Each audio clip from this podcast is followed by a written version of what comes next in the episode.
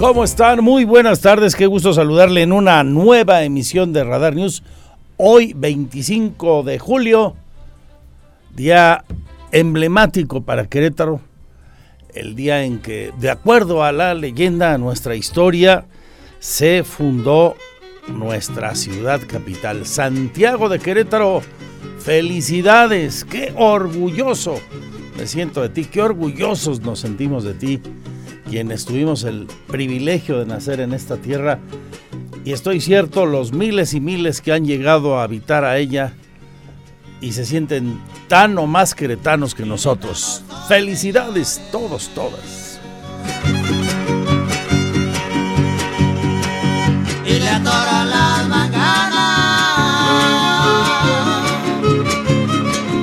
La versión buena en Guapango, mi querido Pirro.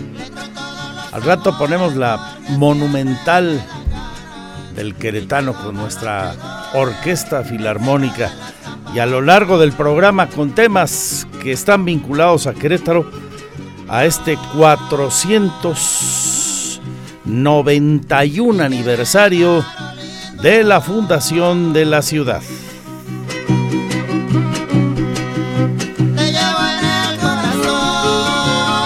¿Qué piensas? ¿Qué es lo primero que piensas?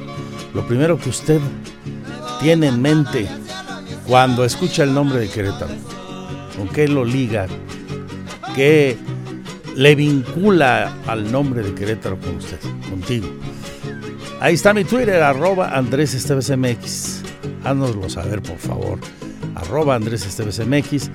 En la fanpage andresesteves.mx y la página con la información también andresesteves.mx. Pero rapidísimo en Twitter y en Facebook, espero ese vínculo emocional que todos sentimos, que, pero en particular tú, usted siente cuando escucha el nombre de Querétaro, cuando escucha esta melodía, cuando se sabe en Querétaro y su queretanidad.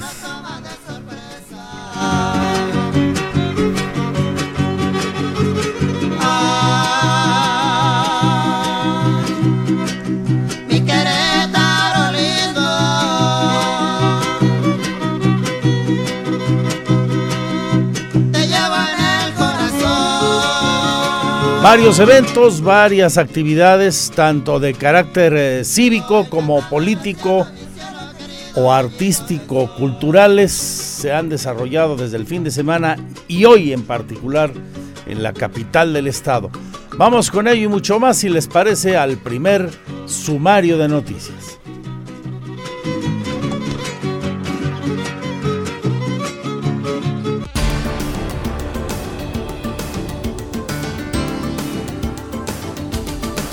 Este es el resumen de noticias, el sumario de la información. Hoy que Querétaro, ciudad capital, Santiago de Querétaro, está cumpliendo su 491 aniversario. Los actos eh, para conmemorar esta fecha emblemática en la leyenda, en la historia de Querétaro, los encabezó el edil, el presidente municipal de la capital del estado, Luis Nava. En esta guardia de honor, el secretario del ayuntamiento, Jesús Roberto Franco, destacó los antecedentes de la conmemoración, hizo un recordatorio de nuestro origen y describió al Querétaro actual.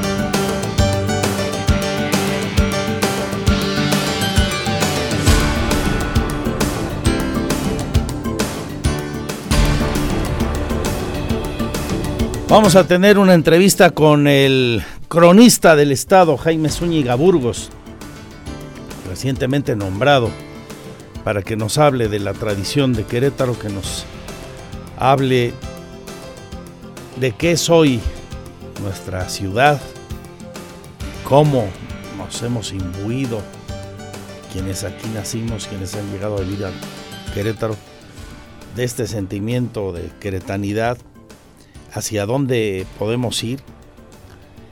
Y vamos a tener una relatoría, como le platicaba a usted, de los eventos que encabezó el presidente municipal, acompañado de su gabinete y el secretario del ayuntamiento en particular, que fue uno de los oradores en esta actividad. En otras cosas, además de esta celebración, que en términos de las actividades artística, artístico y culturales comenzó, ya sabe usted, el fin de semana, Festival por Santiago de Querétaro desde el viernes, en un programa que en su momento anunciamos con oportunidad, diseñado por la Secretaría de Cultura a cargo de Teresa García y Besné.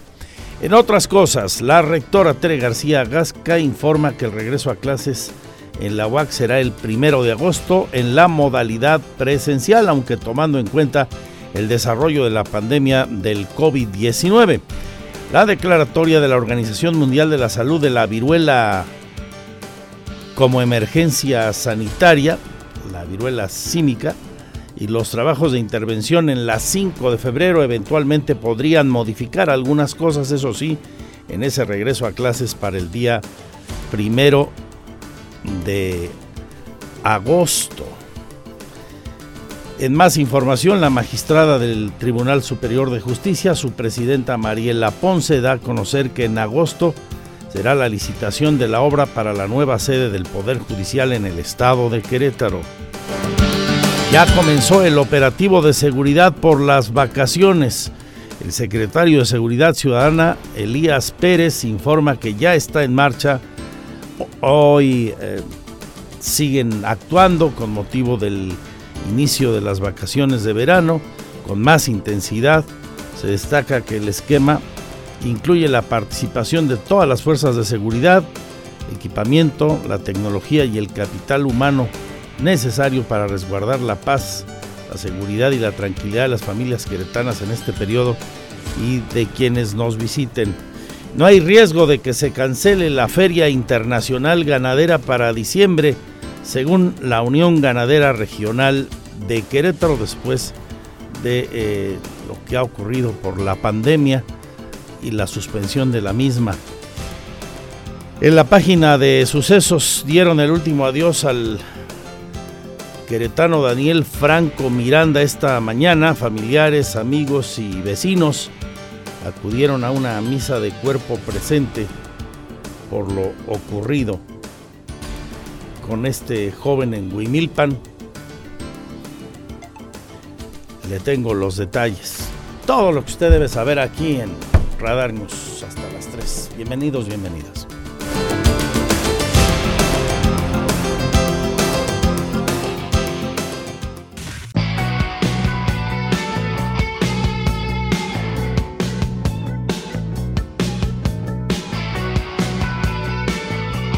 Seguimos en esto que es un programa de noticias. Empieza a la una y acaba a las tres. Cierra Dar News en su segunda emisión. Soy Andrés Esteves y saludo a Mitch que va, Mitch Sánchez con Cultura y Espectáculos. Y la música de Pirru para poner alfombra roja con Santiago Aucerón. A lo mejor usted no lo ubica, pero es el fundador de Radio Futura. Ahí sí, seguramente la banda ochentera y noventera, pues se acuerda de la estatua del jardín botánico, la escuela de calor, parte del legado de esta banda que funcionó muy fuerte en los 80, se separó en 1992 y este chavo se lanzó en solitario con Juan Perro y su álbum Raíces. Al viento nació en el 54 el cumpleañero.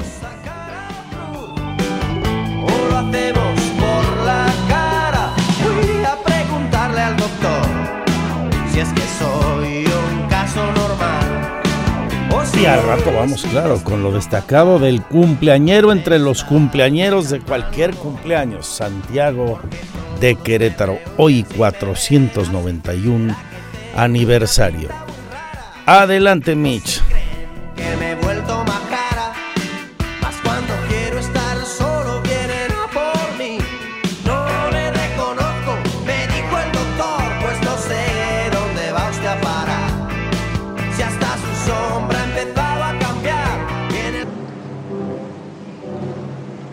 Gracias por seguir con nosotros en esta la fecha del 495 aniversario de la Fundación de Santiago de Querétaro. Y aquí uno de los grandes temas, el más icónico de Querétaro, en la versión más espectacular, la de la Orquesta Filarmónica del Estado bajo la dirección, esta versión, del maestro Flores, al que saludo desde aquí.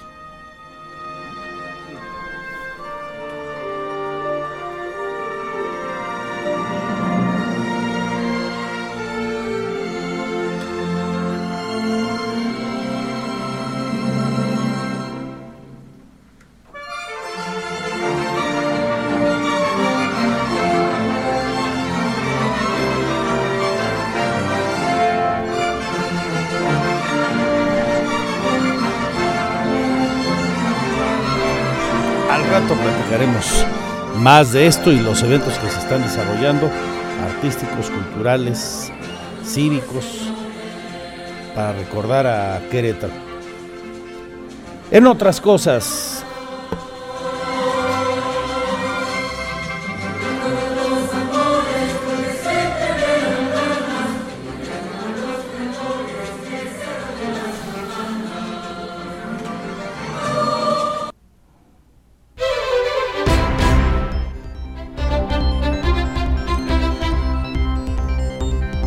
Ante el alza de casos por COVID, hoy la vocería organizacional, recuerde que los lunes no nos dan la estadística del fin de semana, sino hasta mañana martes, pide reflexionar sobre lo que está ocurriendo. Ya estamos hartos, sí. Eh, reflexiona bien también Eric Ventura en este sentido, pero qué importante es no relajarnos. Como lo anticipamos desde ediciones pasadas, esta semana llegamos a más de 10.000 contagios de COVID-19 en Querétaro. Esto significa que continuamos a la alza y por ello tenemos que hacer una pausa en el camino, reflexionar y volver al origen, es decir, regresar responsablemente a las medidas sanitarias. Hoy sabemos que el incremento sostenido de contagios significa también un mayor número de hospitalización y por consecuencia un aumento de fallecimientos, por lo que nuevamente hacemos un llamado para medir nuestros riesgos y entender que el virus de COVID-19 y sus variantes continúan en nuestro entorno. Es cierto que todos estamos cansados del tema, pero también es cierto que continúan los decesos por esta causa. Además, un porcentaje alto de pacientes presentan secuelas que marcarán sus vidas. Todavía tenemos mucho que aprender de este virus que ha cambiado nuestra historia. Gobierno del Estado, así como personal médico, científicos y gran parte de la sociedad civil, seguimos en pie de lucha. Es nuestra responsabilidad trabajar para que el virus no crezca. Recuerda que la vacuna no evita contagiarte, pero está comprobado científicamente que disminuye los síntomas y salva vidas. Hoy tenemos que poner en marcha nuestro compromiso social. Cuídate más. Recuerda que debido al periodo vacacional tenemos mayor movilidad. No te arriesgues y utiliza tu nivel de alerta, utiliza cubreboca, ventila espacios, guarda sana distancia y lávate las manos frecuentemente. Estamos a tiempo de actuar para que en esta ola de contagios tú y tu familia se mantengan protegidos. Juntos podemos hacerlo.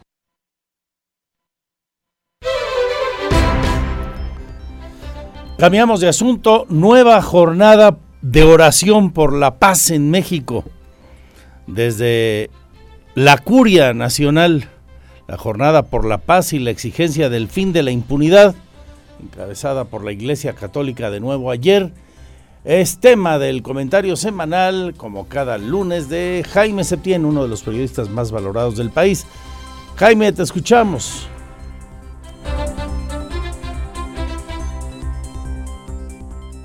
A poco más de un mes del asesinato de dos sacerdotes jesuitas y un guía de turistas y un ciudadano ocurrido en el templo de la misión jesuita de Cerocawi, aunque hay, según las autoridades federales y las del estado de Chihuahua, 14 detenidos, el principal sospechoso del asesinato, el capo José Nuriel Portillo Gil, apodado el Chueco, sigue prófugo de la justicia.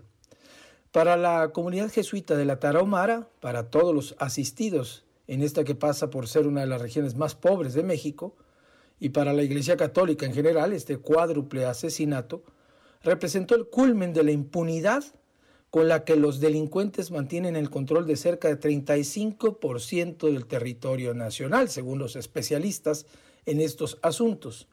A los llamados de paz, a las jornadas de marcha y oración, por ejemplo, el día de ayer por la paz, propiciados por la Conferencia del Episcopado Mexicano y por cada una de las iglesias particulares del país, aquí en Querétaro se llevó a cabo el día de ayer justamente esto, a las que se han unido grupos de defensores de los derechos humanos e incluso personas sin religión, para reclamar un cambio en las políticas de seguridad del gobierno federal, la respuesta ha sido el silencio. Cerca de 125 mil asesinatos dolosos en tres años de la presente administración y 90 mil personas desaparecidas en el conteo oficial, miles no entran dentro de este ominoso conteo, han llevado a la Iglesia Católica y a millones de mexicanos a exclamar ni uno más. De hecho, durante este mes de junio, de julio, perdón, se han venido celebrando misas por todos los asesinados, desaparecidos, secuestrados y víctimas de la violencia en México. El asesinato de los dos sacerdotes jesuitas ancianos, Javier Campos y Joaquín Mora, dentro del templo de la misión de Cerocagui mientras asistían espiritualmente al guía turista Rarámuri, Pedro Palma, gravemente herido por el chueco y sus sicarios, y que se había refugiado en el templo, levantó una ola de indignación nacional.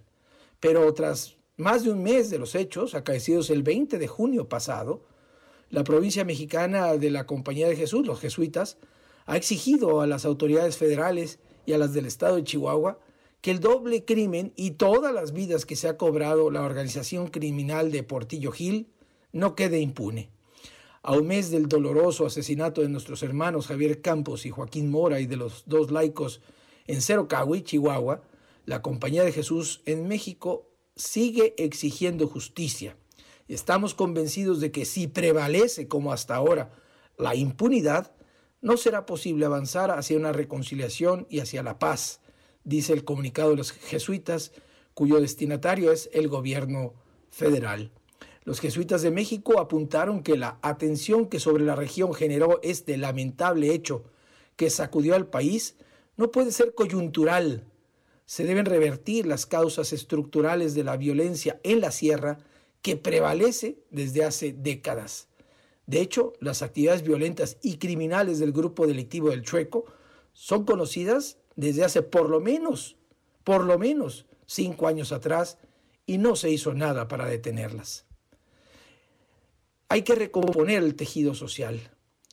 El intempestivo asesinato de dos de nuestros hermanos remite a la vivencia de tantas víctimas de la violencia que siguen esperando justicia y verdad en nuestro México adolorido, subrayó la Compañía de Jesús en su comunicado, poniendo el dedo en la llaga de una iglesia y un país profundamente horadados por el crimen, por la extorsión y desde luego por la impunidad.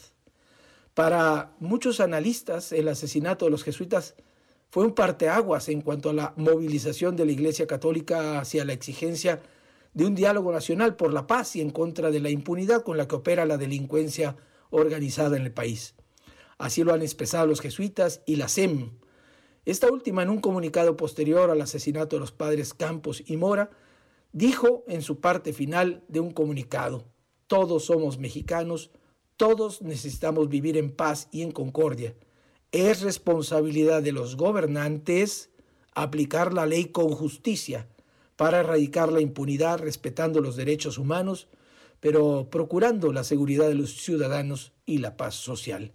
Repito, todos somos mexicanos, todos necesitamos vivir en paz y concordia, pero es responsabilidad de los gobiernos federal y estatal y municipal aplicar la ley con justicia para erradicar la impunidad, respetar los derechos humanos y procurar la seguridad de los ciudadanos y la paz social.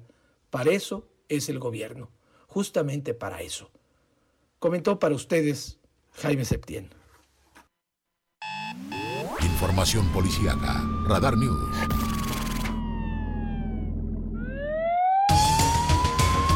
Bueno, y hablando de inseguridad, conmoción, duelo, muchos sentimientos encontrados, rabia, impotencia en Huimilpan, especialmente en familiares y amigos vecinos de Daniel Franco Miranda, Acaba de concluir la misa de funeral, la misa de cuerpo presente de esta persona que habría muerto a causa de la intervención policiaca.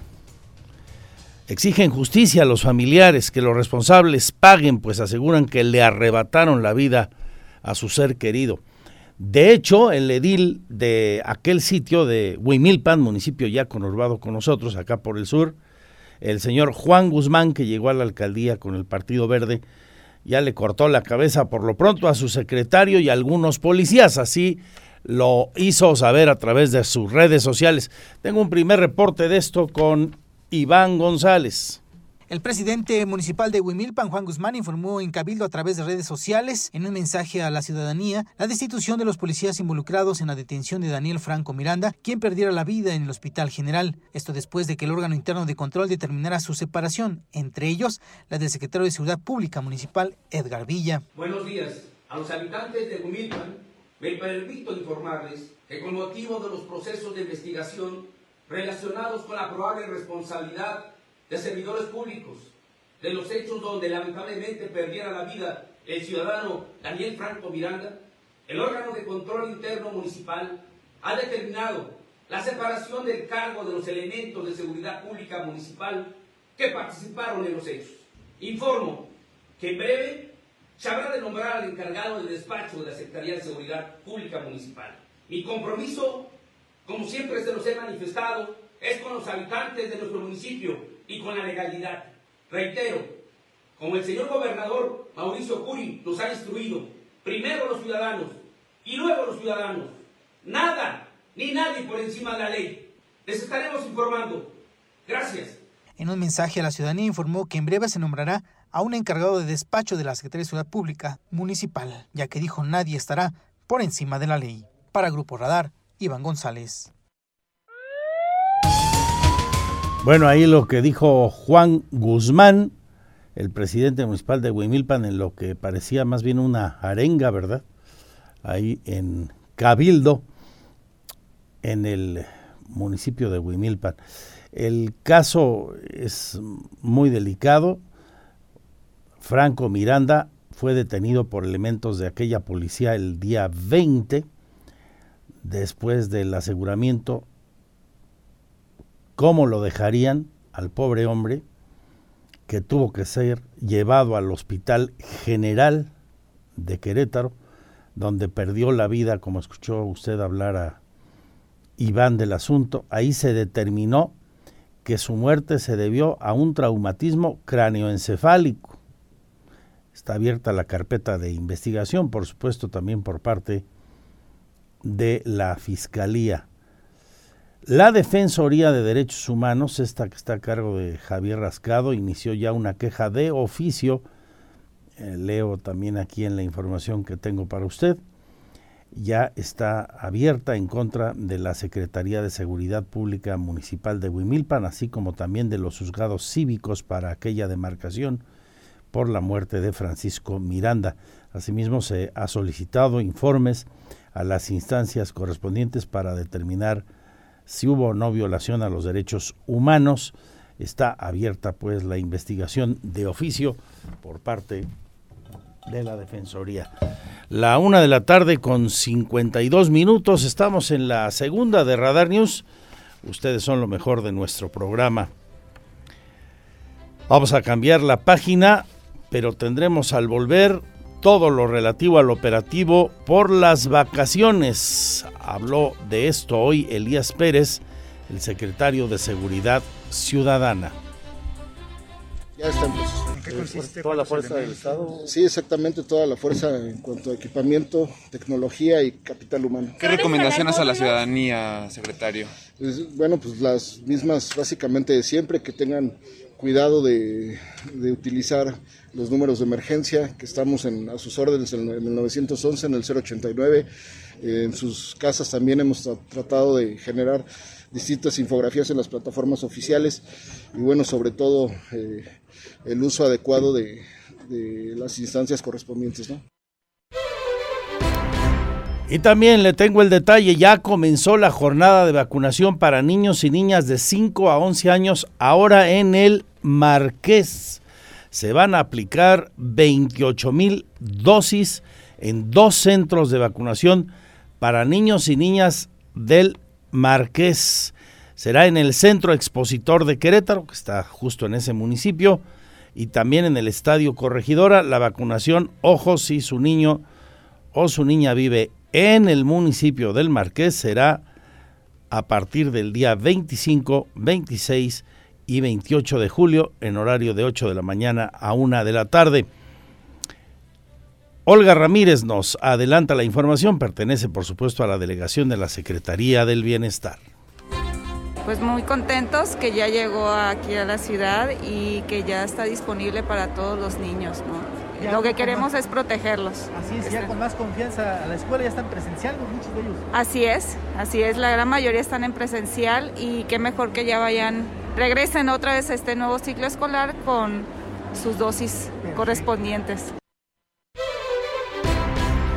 Recuérdelo, hoy, mañana y pasado mañana. Para niños y niñas entre 5 y 11 años solamente y del municipio del Marqués, con domicilio en aquella demarcación.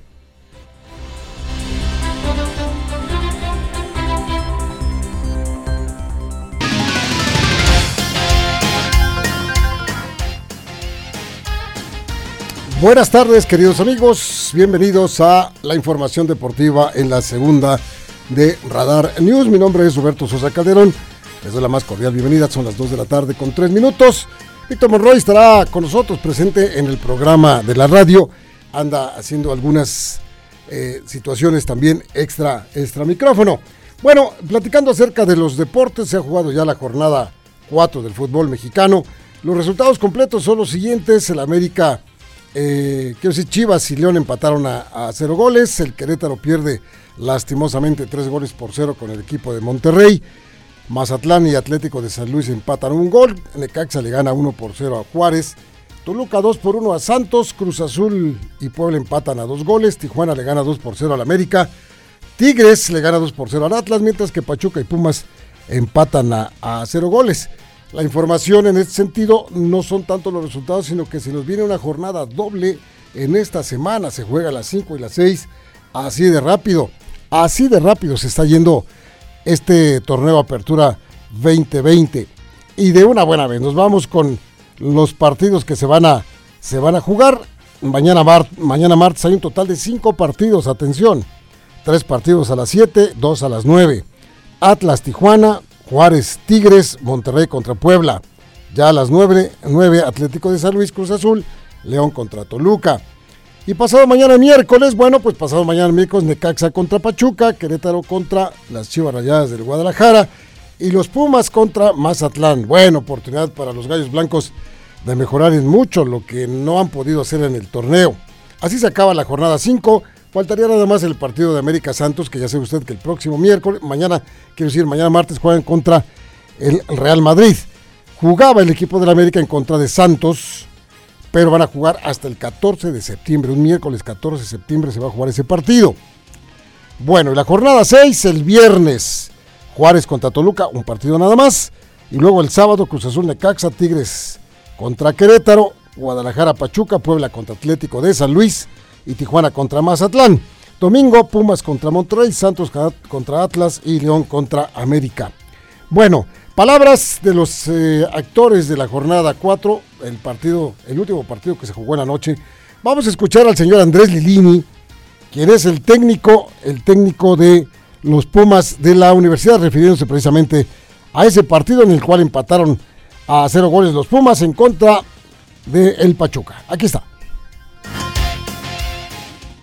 Pero no merecimos nunca ganar el partido. Eh, así al final el fútbol es esto. Nos quedó un tiro libre cerca del área, una jugada de peligro, que terminaron siendo muy claras, pero en general el partido no, no lo controlamos nunca. En cuanto a lo de Dani Alves, como, como todo jugador, cuanto más importante, grande y jerarquía tienen los jugadores, más humildes son. Se puso a disposición, veremos cómo está. Eh, al final el que toma la decisión soy yo, pero es un jugador de que por sí solo habla de lo que representa. Físicamente él está bien, venía trabajando. En cuanto a tenerlo en cuenta o no, él mañana tiene que hacer sus trámites migratorios y el martes veremos cómo está. Hoy, hoy estuvo entrenando, me, me, me comentó que terminó muy bien y el martes veré cómo está. Si está bien, seguramente estará dentro de los 21 para, para Mazatlán. Las últimas eh, pues trámites que, que, hace el brasileño Dani Alves, que ya fue contratado para los Pumas, si usted no lo sabía, estuvo en la Embajada de, México allá en Guatemala, terminando con los trámites para la visa de trabajo y se puede incorporar.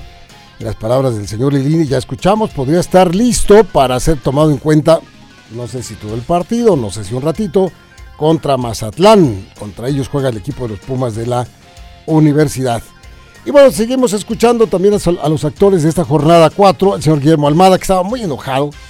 Ayer es el técnico del Pachuca. Y aquí están las palabras de este buen técnico uruguayo.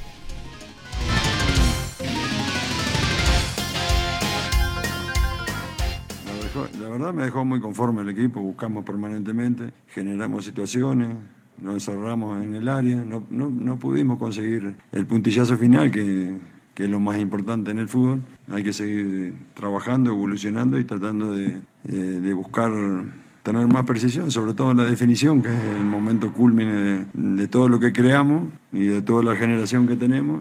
Pero en definitiva, vuelvo a insistir, no nos deja contento el resultado porque queríamos ganar, pero sí la actuación del equipo, más allá de esas distracciones a lo último que nos podían haber costado caro en, en, en el manejo. Pero vuelvo a insistir, no puedo este, olvidarme de todo lo que hizo el equipo en los 90 minutos, que fue marcó una superioridad muy grande.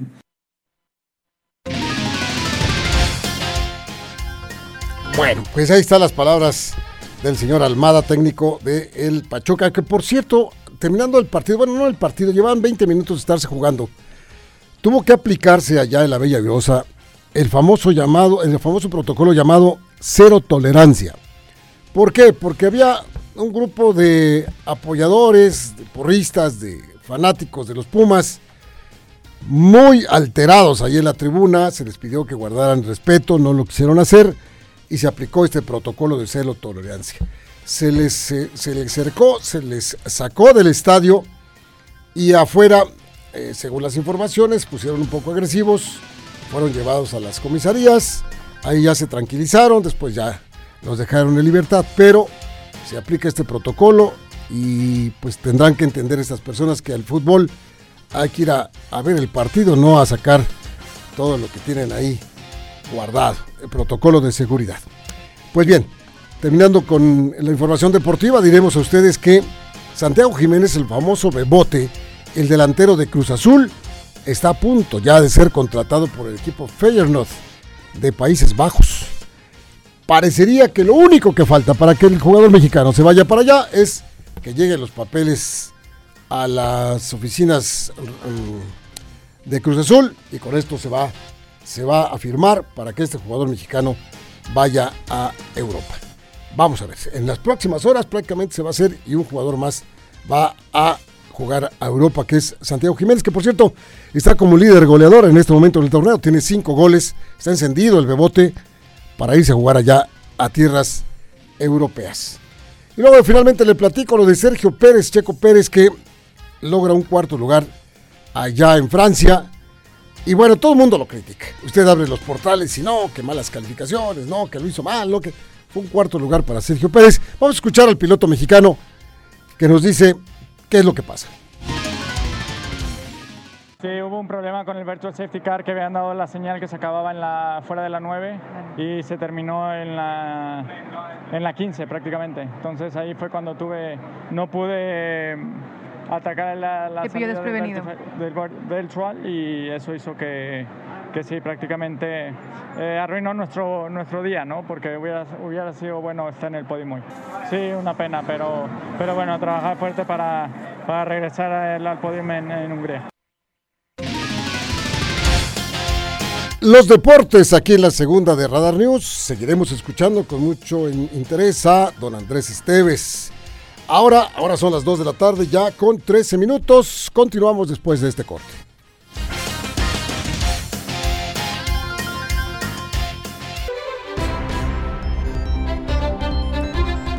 Las 2 de la tarde con 17 minutos en este día de fiesta para Querétaro.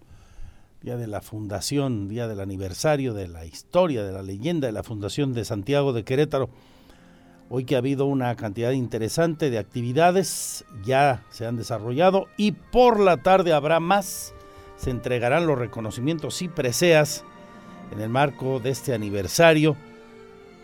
Vamos a conocer de historias sobre justamente estos 491 años.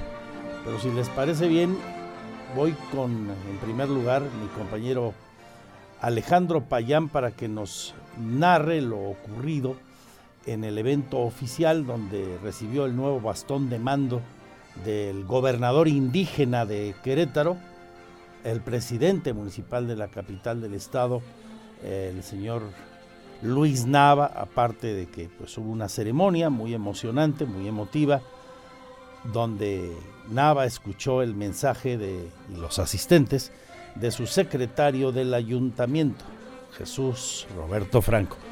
Vamos con esto, Alejandro.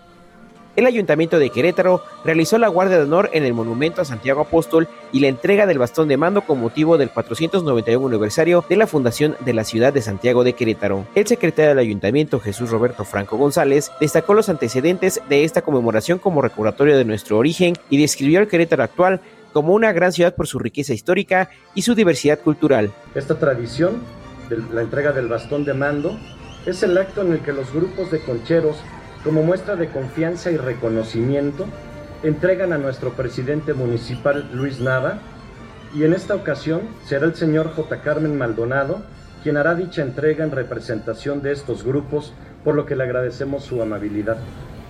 Ya por último, y a 900 a 491 años de su fundación, solo me resta decir felicidades Querétaro y felicidades también a todos aquellos quienes con su esfuerzo diario contribuyen a la grandeza de esta ciudad, contribuyen a que sea Querétaro la ciudad que queremos. El gobernador indígena del estado de Querétaro de los grupos Otomí, Pame, Chichimeca de la Gobernatura Indígena Nacional J. Carmen Maldonado fue el encargado de entregar el bastón de mando al presidente municipal Luis Nava a quien con este acto le fue otorgada la confianza de los grupos indígenas, concheras y concheros capitalinos para hacer prevalecer las costumbres, tradiciones y símbolos más representativos de la ciudad de Querétaro. Para Grupo Radar, Alejandro Payán.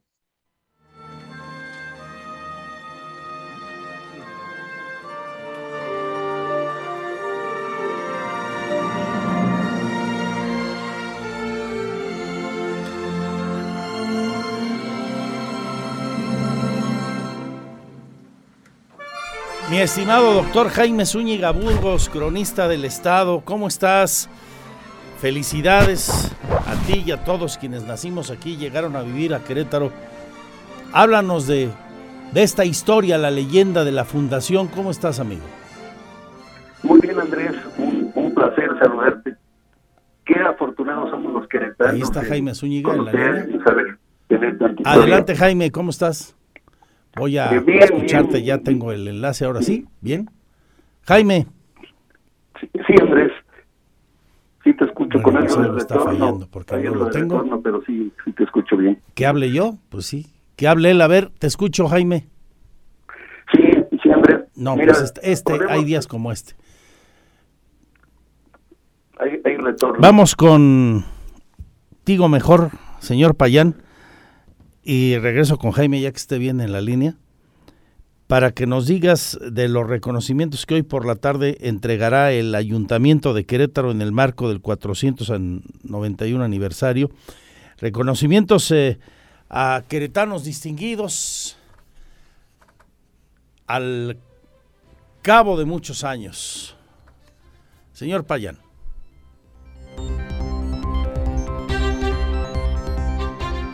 El municipio de Querétaro entregará hoy por la tarde los reconocimientos y preseas en el marco del 491 aniversario de la fundación de la ciudad Santiago de Querétaro. Pablo César Jiménez Pérez será reconocido por su aportación en el rubro deportivo con la presea Pedro el Mago Septién. Y pues bueno, estoy muy agradecido con el gobierno de Querétaro, con el municipio de Querétaro, que, me hagan este reconocimiento y con Dios, más que nada.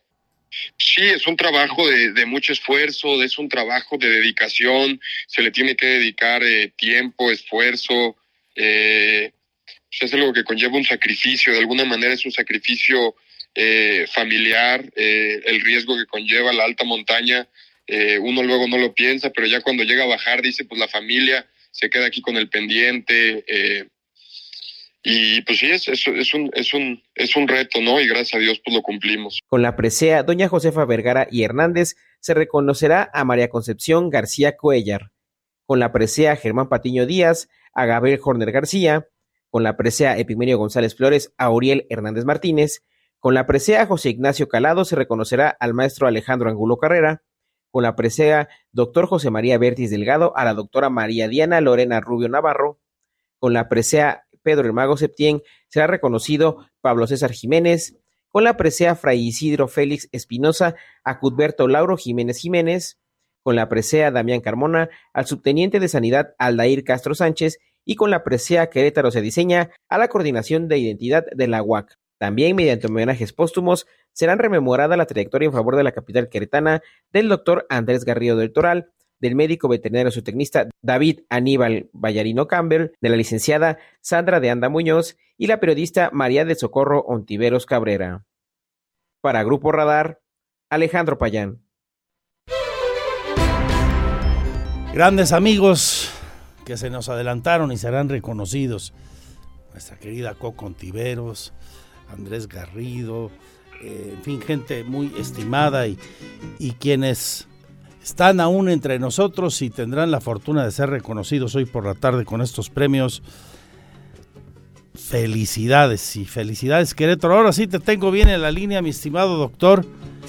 ¿Cómo te va? Muy bien, mi estimado Andrés. Somos afortunados los queretanos en tener tanta historia. ¿eh? Vaya que sí. 491 años de la eh, emblemática fecha de la fundación de la leyenda de Santiago en el Sangremal. Háblanos de esto, mi estimado doctor. Con mucho gusto, con mucho gusto, Andrés. Mira, hay que buscar el antecedente de que explica por qué se dio la mítica batalla en el Sangremal. Desde 1519, con la llegada de los conquistadores, se moviliza, se movilizan todos los grupos que existían, unos huyendo, otros aliándose como los tlaxcaltecas a los conquistadores y aquí había una, un personaje que era un posteca, era un comerciante, venía a hacer trueque con los pobladores de este rumbo de la cañada. Entonces lo conocían a él muy bien, lo señalo esto porque es clave. Al conocerlo, pues él trata de buscar un lugar seguro para su familia y en, y en 1521 él llega a refugiarse con su familia a las cuevas de la cañada. Diego de Tapia, su hijo, que como primer cronista que hubo hace un relato de cómo llegó su padre, cómo mataban animales, cómo se cubrían sus cuerpos con las pieles de ellos. Estamos hablando de Conín. Estamos hablando de Conín, que pues eh, su hijo, su hijo hace el relato de cómo llega él a, a refugiarse, aquí cómo vivió una temporada y con el paso del tiempo Conín regresa a Tlaxcala porque según Valentín Frías estaba emparentado con Doña Marina, con la Malinche, uh -huh. entonces incluso era medio noble. Y llegando allá lo, lo bautizan, le dan el nombre de Hernando por Hernán Cortés y de Tapia, por unos soldados que venían con el conquistador, que eran muy valientes, y, y con el nombre de Hernando de Tapia empieza ya, pues, desde luego, en 10 años ya habla el castellano, ya sabe firmar y se casa con una señora, doña Beatriz, y llega después, en 1531, según el padre Isidro Félix Espinosa, primero funda San Juan del Río, el día 20, 24 de, de, junio, y un mes después, el día 25, el día 24 de, de julio, llega y se entrevista con dos caciques que él ya conocía a don Lobo y don Coyote y acuerdan simular una batalla para que los demás grupos no viesen que pues, eran unos cobardes. La batalla se acuerda que sea sin armas, era golpes, era a puntapiés, con las manos mordidas, como, como fuera. Palos Pero, y piedras narran algunos también. Sí, era, era una, una batalla sin, sin, sin armas y iba a ser simulada pero después de cierto tiempo empiezan a tomarlo y en serio, se calientan los ánimos y Valentín Fría relata que 11 horas después pues ya era imposible porque ya había heridos, ya corría la sangre y estando en eso era incontrolable ya recordar el acuerdo que habían tenido previamente. Entonces de repente el cielo se oscurece, aparece una cruz refulgente, porque así lo, lo narra Isidro Félix Espinosa, aparecen las estrellas y aparece el apóstol Santiago montado en su corcel blanco, como se conoce, como se representa, enarbolando su estandarte en la mano izquierda y en la diestra con su espada.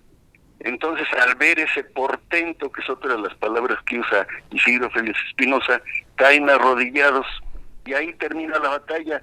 Y entonces, al día siguiente, se empiezan ya a bautizar en una enramada improvisada, empiezan a bautizar a los indígenas y es el nacimiento de lo que es el mito fundacional de la ciudad de Querétaro. Correcto. De Querétaro Para ubicar a la gente, si te parece, doctor, el Cerro del Sangre Mal, quien tenga poquito en Querétaro, es lo que hoy conocemos como La Cruz. La Cruz, donde está el convento de la Cruz. Correcto, Ahí Plaza antes Fundadores y demás. les eh, construyen una cruz porque ellos querían una cruz como el símbolo que habían visto en el cielo y les hacen una de pino pero no les gustó. En 1610 ya otro sacerdote relata cómo se consiguen unas piedras de un lugar cercano que era la cañada, porque es donde se ha trabajado la cantera y les hacen una cruz que está puesta en el cerro. En todas las conquistas, los conquistadores ponían eh, generalmente los indígenas en las partes altas de los cerros, tenían sus centros ceremoniales y era por eso que ponían cruces. Esa costumbre ha permanecido durante mucho tiempo. Esta cruz tuvo mucho tiempo ahí y el pueblo iba y le atribuían milagros, se llama la cruz de los milagros, pero le empezaron a raspar porque corrió el rumor de que sus polvos eran curativos se le hizo después ya una capilla, con el paso del tiempo se construye lo que fue el primer colegio de propaganda FIDE, FIDE de América, donde partieron muchos misioneros a diferentes rumbos, tanto al sur como al norte, y la cruz ya se eh, pasa al interior del templo y con el paso del tiempo se termina la construcción del templo que conocemos y la cruz ya se deja fuera del alcance pues de la población Ya. sigue siendo la cruz de los milagros y la tenemos ahí todavía hasta nuestros días. Entonces, el día de hoy, 491 años, según las crónicas del padre Isidro Félix Espinosa, hombre culto matemático, representante del Tribunal de- del Santo Oficio, era censor, era de los que decían que se podía leer, que no se podía leer, y pues nos deja ya la tradición y una muy larga historia de cómo salieron muchos misioneros a Guatemala, a Costa Rica y al norte del país. Doctor Jaime Zúñiga Burgos, eh, cronista del Estado de Querétaro, eh, ¿cómo definirías tú, por lo que has estudiado desde eh, que tenemos memoria histórica documentada en Querétaro, la evolución, cómo la calificas, la evolución de Santiago de Querétaro y, y de lo que muchos llamamos la queretanidad? ¿Qué nos define? Eh, ¿Qué valores, qué características? eh, y hasta qué defectos nos podrían definir a tu juicio y criterio.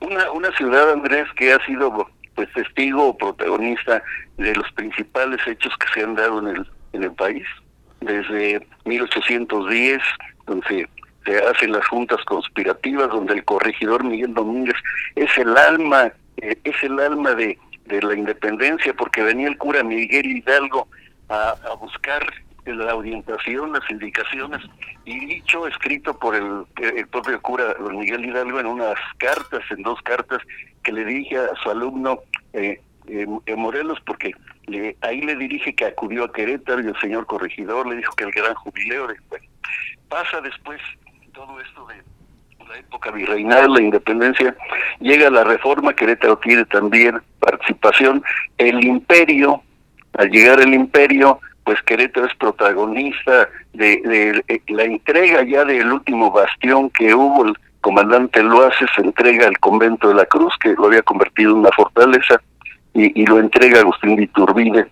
Entonces, todo todo esto eh, tiene tiene mucho mucho que ver porque también años después Maximiliano escoge como cuartel este lugar estratégico del convento de la Cruz. Querétaro sufrió el sitio, cañoneos, la, la caída del imperio, el fusilamiento de Maximiliano, pero todo eso tuvo como consecuencia, y hay una escritora, Blanca Gutiérrez Grajera, donde en un título de sus libros eh, da a entender que Querétaro durante mucho tiempo fue una ciudad maldita. En ¿Por la qué? Época, la época de la caída del sitio, Ajá. nos señalaban como traidores y hubo voces que se levantaron que decían que de Querétaro no quedase piedra sobre piedra, querían destruirlo. Eh, afortunadamente, la, la mesura de don Mariano Escobedo, de gente muy conocida y sobre todo cultos, hicieron que Querétaro quedara relegado mucho tiempo. Querétaro eh, permaneció igual durante años y nos tocó vivirlo, todavía tú debes de recorrer cómo Querétaro era tranquilo, lo que hoy llaman el, el, el centro histórico, pues era todo Querétaro, 10 cuadras para un lado, 11 para el otro, eh, la cruz era lo último que había hacia hacia el oriente, hacia el poniente y el cerro de las campanas era lejísimo, era para ir de, de paseo. De día de campo. La, sí, la carretera México de un lado y el río con la otra banda, con los barrios del Cerrito, la Trinidad, hoy conocido como el Tepetate. Entonces, esa queretanidad, pues era, era muy doméstica, nos, eh, nos conocíamos todos, pero en Querétaro no corría el tiempo. 60 mil habitantes, duró mucho tiempo, que era la población supuestamente. La Luego duramos mucho con 100 mil. ¿Sí? Nada Sí, más. Y, y- así era nuestro nuestro Querétaro, que a nuestra generación, Andrés, nos ha tocado ver esa transformación. Sin Un duda. Querétaro que ya los queretanos nos perdemos en Querétaro, porque surgen edificios, en un mes, dos meses ya hay un edificio nuevo. Colonias y en la zona metropolitana por todos lados. Sí, es otro Querétaro. Bueno, pues es el... Es un, ándale, lo que te iba a decir, un Querétaro pujante, con mucho desarrollo, que ha sabido mantener con todos nuestros problemas la paz, eh, aún rodeados de estados con muchos problemas, muchísimos problemas de inseguridad, hemos sabido también mantener los símbolos, los signos de identidad.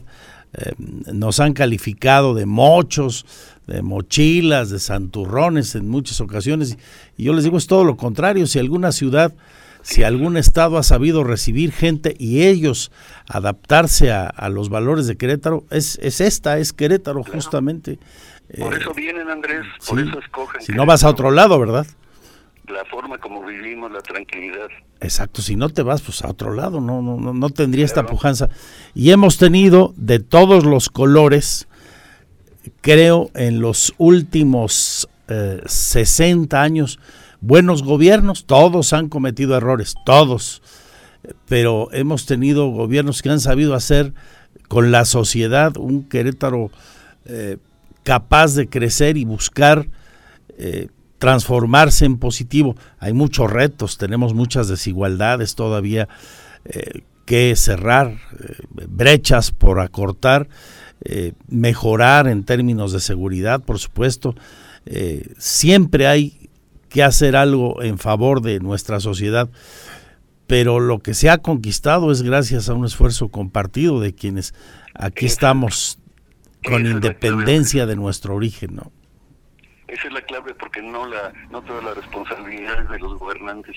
El ciudadano influye mucho, el ciudadano depende mucho de las acciones. Bueno, pues a seguir trabajando por esto tan noble que es Querétaro y la tierra de nosotros, de nuestros hijos y las próximas generaciones. Ojalá lo valoremos. Tengo una, una pregunta que tiene dos vertientes por hacerte a propósito de la nota que transmití hace un momento con Alejandro Payán. Cuéntanos, compártenos por qué razón cada fecha del aniversario al presidente municipal de turno se le entrega de nuevo un bastón de mando por parte del gobernador indígena y es la segunda vertiente de mi pregunta. ¿Qué define a ese gobernador? ¿Quién lo elige? ¿Cómo llega a tal eh, eh, emblemática distinción, doctor Zúñiga? Ya es un asunto simbólico porque recuerda que desde 1650, con el, mediante el pago de 3 mil pesos oro, eh, el grupo de, de españoles que estaban relegados porque era pueblo de indios, el, ayuntamiento estaba integrado por indios con alguna representación de españoles. Ahí viene el conflicto del señor Cáceres, Fabrique Cáceres, con la leyenda del faldón, porque él era español y quería ir adelante, y adelante iba uno de los indígenas, que era el presidente del ayuntamiento. Entonces, lo que hacen los españoles es pagar a la corona española para tener escudo, para tener un, un lema que es la muy noble y leal ciudad de Santiago de Querétaro, la tercera en importancia en el reino de la Nueva España, pero sobre todo para tener un ayuntamiento reconocido de españoles. A partir de 1650-51 empieza ya el ayuntamiento integrado por criollos, por españoles y hasta la fecha. Y mestizos, indígenas también. Y los indígenas también. Se hace eh, eh, una sociedad multicultural la nuestra en los 1600. Así es, entonces esa, ese simbolismo de entregar el bastón de mando coincidentemente con, con lo que el padre Isidro Félix Espinosa fija en una fecha arbitraria, porque hay que reconocerlo, esa fecha se la sacó de la manga precisamente la coincidencia. ¿Cuándo vamos a poner la conquista de Querétaro? Pues el día del patrono de las Españas, el día que se celebra al apóstol Santiago, Santiago Matamoros, y a partir de eso pasó y, y empezó al olvido. Hubo años de vacío, no hubo gobiernos indígenas, eso ya es, lo retoman muy reciente, ya es una cosa que después, en el momento que se reconoce la fecha, eh, parece que le tocó como presidente municipal a Jesús Rodríguez otorgarles un reconocimiento de la antigüedad de la de la danza de Sí. la danza de, de San Francisquito que le reconoce casualmente la misma fecha errónea que maneja el padre Isidro Félix Espinosa porque Oye, la pone a modo. Y entonces, eh, y entonces es ahí entre los eh, integrantes de los diferentes grupos de danzantes, de concheros, de las hermandades concheras, que se eh, elige, entre comillas, al gobernador.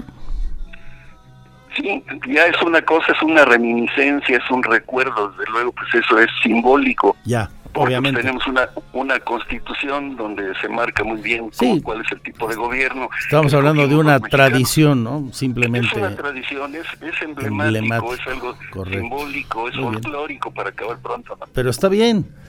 Qué bueno que no perdamos la memoria. Claro, claro. Doctor, te mando un abrazo, gracias por compartirnos estas leyendas, estas historias y uno que otro mito también que conforman la queretanidad a propósito de la emblemática fecha de la fundación.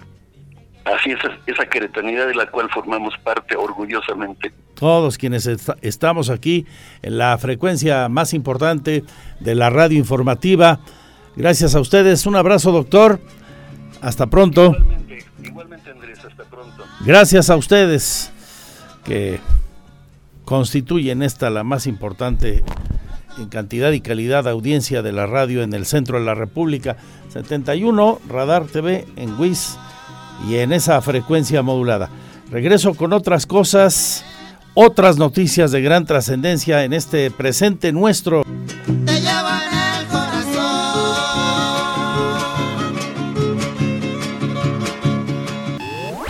Información. Radar News.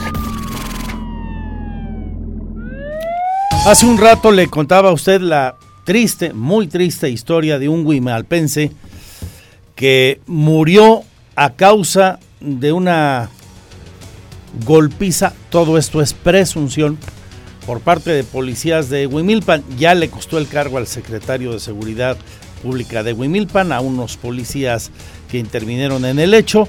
Escuchábamos al presidente hace un rato de aquella demarcación y le decía a usted que se estaba realizando en aquel momento, hace un rato, la misa de funeral de cuerpo presente de este infortunado queretano.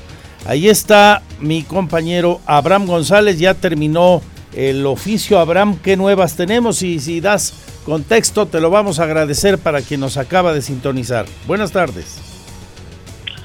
Gracias Andrés, muy buenas tardes. Te saludo con gusto a todo nuestro territorio que nos sintoniza aquí a través de Radar News. Pues como bien comentas, fue este fin de semana que trascendió la lamentable muerte de este huimilpense Daniel Franco Miranda, de 27 años de edad. Habría sido el pasado miércoles 20 de julio cuando fue detenido por elementos de la Policía Municipal de Huimilpan. Eh, fue detenido por el propio secretario de Seguridad Pública Municipal, así como un oficial a su mando, quienes eh, pues se trasladaban en una camioneta aparentemente oficial de la Secretaría de Seguridad Pública Municipal, pero cabe mencionar que esta unidad era completamente blanca, una camioneta tipo pick-up en color blanco, sin logos de policía, sin torreta, y bueno, pues esto es lo que mantiene con molestia a los familiares. Refieren que eh, pues este miércoles eh, sobre la avenida principal de esta de este municipio, donde se le cierra, refieren esta camioneta blanca, a lo cual el conductor pues decide evadirla y continuar su camino hasta llegar a una propiedad privada derivado del seguimiento de esta camioneta al desconocer que se trataba de policías.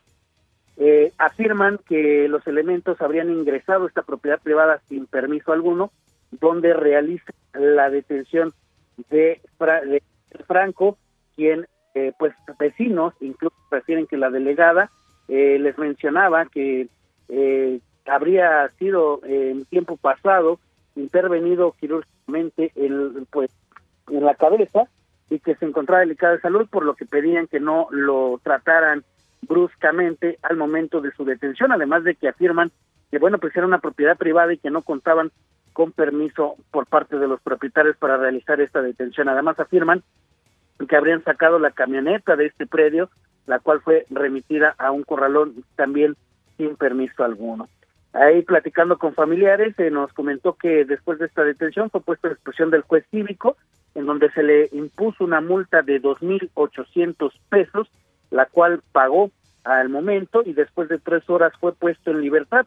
Al trasladarse ya con sus familiares, eh, ellos refieren que presentaba dolor de cabeza. Esto porque afirman que al momento de la detención y señalan precisamente al secretario de Seguridad Pública Municipal, afirman que este habría puesto su pie en la cabeza del hoyo oxiso. Esas son eh, pues situaciones que tendrá que investigar ya en su momento la Fiscalía General del Estado. Y bueno, al recuperar su libertad, esta persona pues empieza a sentirse mal. Ellos afirman que es al filo de las 11 de la noche que otro familiar lo encuentra ya inconsciente en su habitación, por lo que lo trasladan al módulo de protección civil de ahí del municipio de Huimilpan, quienes al revisarlo realizan un traslado inmediato al Hospital General para eh, recibir atención médica. Al día siguiente, justamente el jueves 21 de julio, acuden familiares a realizar la denuncia correspondiente en contra de los servidores públicos ante la Fiscalía General del Estado. Pero también es el Hospital General del Estado de Querétaro quien notifica a la Fiscalía eh, en cuanto a la gravedad de salud de eh, Daniel Franco y de inmediato se inicia la carpeta de investigación correspondiente. Habría sido durante la madrugada de este fin de semana, de este sábado, que Daniel Franco, pues lamentablemente perdió la vida el, la necrocirugía habría arrojado que se trató de un traumatismo cráneoencefálico, por lo que ya se inició la investigación el delito de homicidio. Y como bien adelantas, pues bueno, esta mañana en punto de las nueve de la mañana se llevó la misa ahí en la parroquia de Huimilpan, la misa de cuerpo presente a la que acudieron amigos, familiares, así como miembros de un club de camionetas que participaban con esta persona y gran parte del pueblo de El Rincón, que es donde ocurre esta detención. De ahí, acompañados con banda de viento, la caravana de camionetas y personas a pie acudieron hasta el panteón municipal para despedir a Daniel Franco y darle el último adiós, no sin antes exigir y pedir que se haga justicia y se castigue a los responsables por su muerte. Será la Fiscalía la que continúe con las investigaciones derivado de esta situación, Andrés. Pues sí, como corresponde. Quedamos al pendiente. Gracias. Un abrazo. Descanse en paz este infortunado queretano. Las 2 de la tarde y 52 minutos. Ya hay fecha, será el próximo mes de agosto cuando se lleve a cabo la licitación de la obra para la nueva sede del Poder Judicial del Estado de Querétaro. Se precisa que actualmente la Secretaría de Desarrollo Urbano y Obras Públicas ya concluyó el proyecto, La inversión será superior a los 250 millones de pesos. Habla la presidenta magistrada Mariela Poncevilla. Estamos en eso, estamos con la Secretaría de Obras y Desarrollo Urbano, nos están haciendo el, proyecto, ya está concluido, están en los trámites, que bueno, son un poco lentos a veces, sobre permisos, licencias, etcétera. Y ya en el mes de agosto vamos a iniciar con las licitaciones.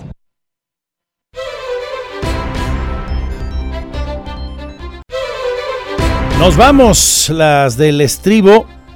Les recuerdo, por si nos acaba de sintonizar, hoy, mañana y pasado mañana ya comenzó la vacunación. Quedan dos días para niños y niñas de 5 a 11 años residentes del municipio del Marqués, solo del Marqués. Les van a vacunar ahí en su municipio, en el Centro Expositor de Querétaro y también en el Estadio Corregidora en horario de 8 de la mañana a 1 de la tarde. En algunos puntos se dispara el precio de la tortilla. Encontramos una tortillería ubicada sobre la calle de Gutiérrez Nájera, ahí cerca del Mercado de la Cruz, a 23 el kilo, hágame el favor. ¿Incluía paella o qué? Vaya sorpresa se llevó doña Elia y doña Hilda al llegar hoy a comprar el kilo de tortilla a ese precio. Le tendremos la crónica. Recuerde a las 8 Diana González con ustedes ya a las 10 Azucena en radar.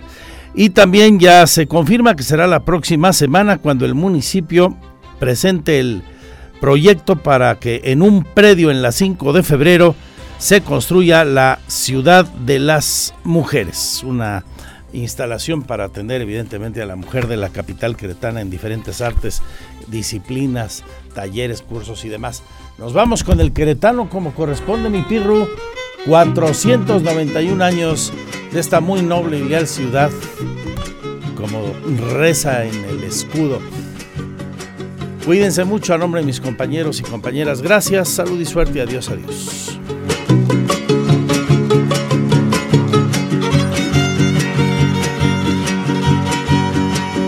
Querétano soy.